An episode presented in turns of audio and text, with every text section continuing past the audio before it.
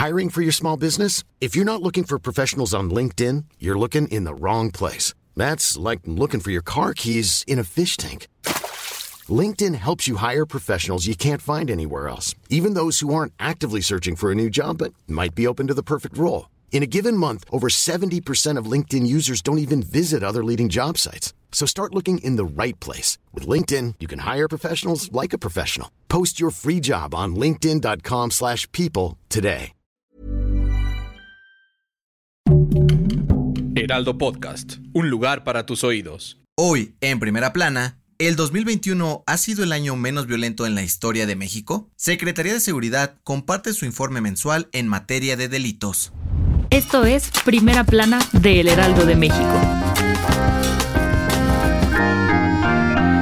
La secretaria de Seguridad y Protección Ciudadana, Rosa Isela Rodríguez, presentó el último reporte mensual de delitos del año y declaró que el homicidio doloso lleva cuatro meses seguidos a la baja, pues disminuyó 3.8%. La secretaria aseguró que la estrategia de seguridad en los 50 municipios que registraban el mayor número de homicidios logró una disminución del 1.8% pero Tijuana y Ciudad Juárez aún son las ciudades con el mayor problema. Durante la mañanera de este lunes, dijo que la incidencia delictiva del fuero federal descendió un 22.1%, en comparación con el del 2019. Otros crímenes como el robo se redujeron en 21.3%. Los feminicidios bajaron al 19.3% en noviembre. Los delitos que sí aumentaron este año fueron la violencia familiar en un 15.5%. La violación creció un 20.8%, así como la extorsión, pues hubo más del 11.2% de casos registrados. Con información de Francisco Nieto. ¿Quieres las mejores noticias al alcance de tus oídos? Sigue a Primera Plana en Spotify y entérate de la información más importante.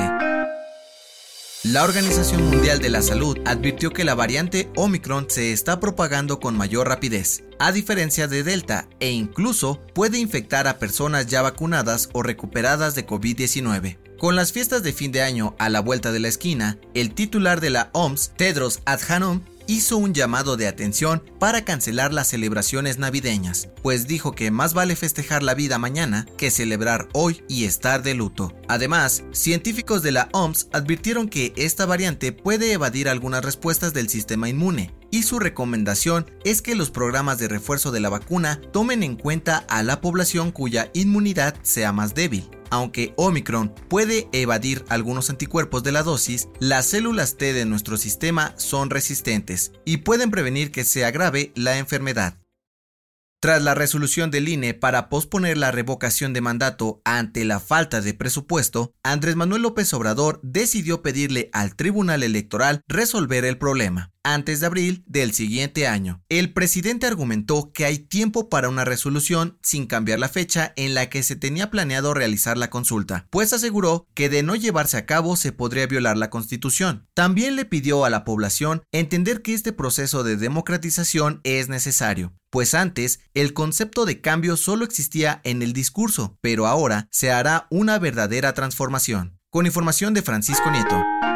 En otras noticias, Xiomara Castro fue declarada la primera presidenta electa de Honduras. El 27 de enero del próximo año, asumirá el poder como la primera mujer en la historia en gobernar el país y como la más votada en las elecciones nacionales. En noticias internacionales, Europa podría celebrar la Navidad en medio de un nuevo encierro ante la alza de casos por la variante Omicron. Naciones como Países Bajos, Reino Unido, Alemania, Dinamarca, entre otros, podrían irse a confinamiento, cerrar restaurantes, sus fronteras y dar la orden de quedarse en casa. Y en los deportes, la estrella del tenis Rafael Nadal dio positivo a COVID-19 luego de participar en una exhibición en Abu Dhabi. El atleta dio el anuncio en sus redes sociales, pues fue diagnosticado a su regreso a España.